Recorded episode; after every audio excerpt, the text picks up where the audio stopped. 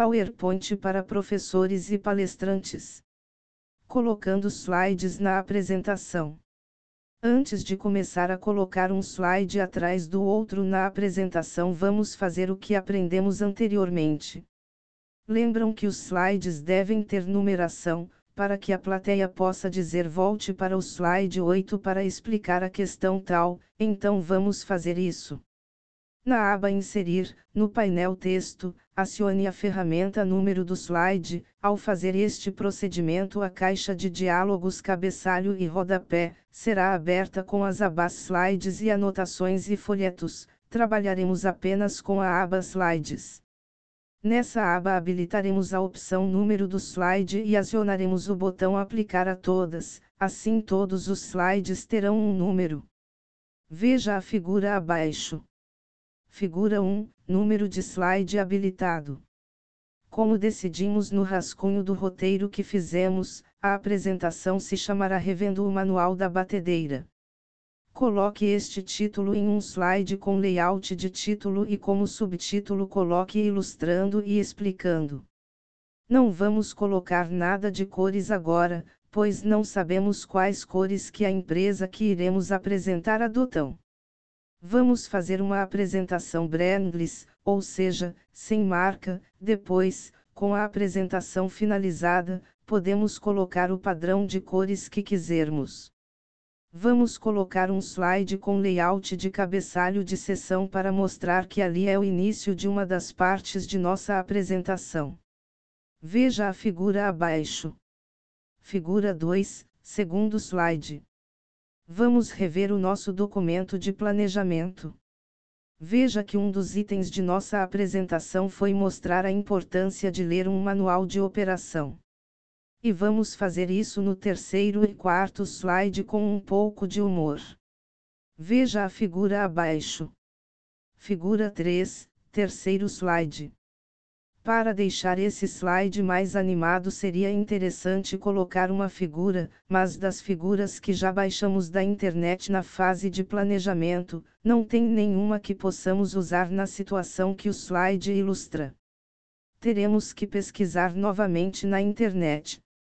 Não? Não precisamos nem sair do PowerPoint para procurar na internet a nossa figura ilustrativa. Na aba Inserir, no painel Imagens e na ferramenta Imagens Online, ao acionar esta ferramenta, o aplicativo abre a caixa de ferramentas Inserir Imagens. Veja a figura abaixo. Figura 4, Caixa de diálogos Inserir imagem. No item Pesquisar imagem do Bing digite o que deseja pesquisar. Colocaremos a palavra dúvida pois é a ideia que o slide quer passar. Veja a figura abaixo. Figura 5 Resultado da pesquisa. Vamos escolher algo leve e engraçado. A figura é colocada no meio de nosso slide em seu tamanho natural. Veja a figura abaixo. Figura 6 Figura escolhida. É claro que não vamos deixar desse jeito, vamos colocar a figura em um lugar melhor, alterar o tamanho e apagar a caixa de textos com a referência da imagem. Veja o resultado depois de aplicado todos os ajustes na figura abaixo. Figura 7, slide ajustado. Agora vamos duplicar o slide, clicando com o botão esquerdo do mouse, sobre a imagem do slide no lado esquerdo da área de trabalho, para colocar a resposta e alterar a figura. Veja a imagem abaixo.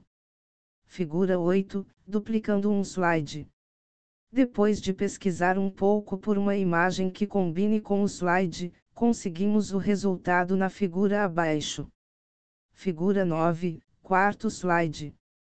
Vamos deixar a brincadeira de lado e dizer que, mesmo assistindo à apresentação, o manual deve ser lido. Veja a minha ideia de passar essa mensagem no slide. Figura 10, quinto slide. Vamos dar mais uma olhada no nosso planejamento. Pelo nosso planejamento só falta falar de importante e seus subitens. Vamos lá. Vamos colocar o nosso já conhecido slide com layout de cabeçalho de sessão e colocar um slide de layout título com texto para fazer o sétimo slide. Devido à nossa limitação de tempo, não vamos fazer um slide para cada um dos subitens. Vamos colocar tudo em um slide só, e usar um recurso muito bom do PowerPoint que é a área de anotações. Veja a animação abaixo. Figura 11 Área de anotações. Para que serve a área de anotações? Colocaremos na área de anotações tudo o que queremos falar em determinado slide e não queremos mostrar no slide, ou seja, o que queremos dizer para nossa audiência quando o slide for apresentado. Agora vamos pegar o conteúdo do manual e copiar na área de anotações, para que possamos no momento da apresentação, repassar as informações do manual para a nossa plateia, sem o perigo de esquecer nada. E quando estivermos estudando a apresentação de slides, veremos como funciona, durante a apresentação, a área de anotações. Veja na figura abaixo como ficou nossa área de anotações. Figura 12 Área de anotações. Feito este slide, cumprimos tudo que a fase início de nosso planejamento determinou.